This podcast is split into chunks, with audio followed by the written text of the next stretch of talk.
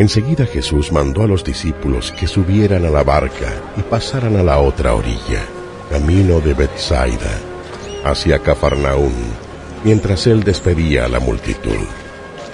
Una vez despedida a la gente, subió al monte para orar a solas. Al anochecer estaba él solo allí. Ya había oscurecido y Jesús aún no había vuelto con ellos. Mientras tanto, la barca ya se había alejado de tierra, unos 25 o 30 estadios, y era batida por las olas porque el viento le era contrario.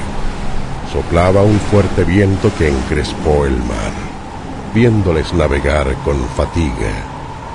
Hacia la cuarta vigilia de la noche, viene a ellos caminando sobre el mar. Ellos vieron a Jesús que andaba sobre el mar y se acercaba hacia la barca les entró miedo. Él hizo ademán de pasar de largo. Pensaron que era un fantasma y empezaron a gritar. Todos lo vieron y se asustaron, pero enseguida habló con ellos y les dijo, Tened confianza, soy yo, no tengáis miedo. Entonces Pedro le respondió, Señor, si eres tú, mándame que vaya hacia ti sobre las aguas.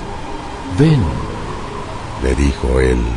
Descendiendo Pedro de la barca comenzó a andar sobre las aguas hacia Jesús. Pero al ver que el viento era muy fuerte, se asustó y al empezar a hundirse gritó, Señor, sálvame. Al instante Jesús le tendió la mano, lo sostuvo y le dijo, Hombre de poca fe, ¿por qué has dudado? Entonces ellos quisieron que subiera a la barca y subió con ellos a la barca y cesó el viento. Y al instante la barca llegó a tierra, al lugar donde iban, y quedaron mucho más asombrados aún, pues no habían entendido lo de los panes, ya que su corazón estaba endurecido. Los que estaban en la barca le adoraron diciendo, verdaderamente, eres hijo de Dios.